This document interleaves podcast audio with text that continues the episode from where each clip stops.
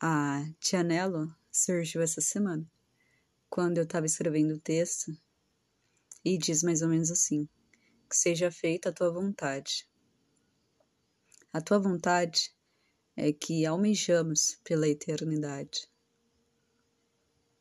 Ao anelarmos, ou seja, desejarmos com extrema expectativa pela eternidade, com amor, o amor para mim ele é revelado em Jesus. Jesus é o próprio amor.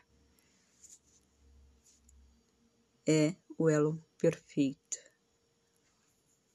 Uau!